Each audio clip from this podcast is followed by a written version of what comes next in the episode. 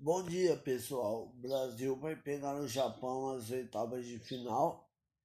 Tecnicamente vai ser um jogo bem aberto, porque o Japão joga assim, igual o Brasil, marca sob pressão, marca quadra toda.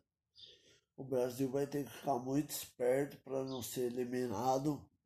E o que, que vocês estão achando dos podcasts?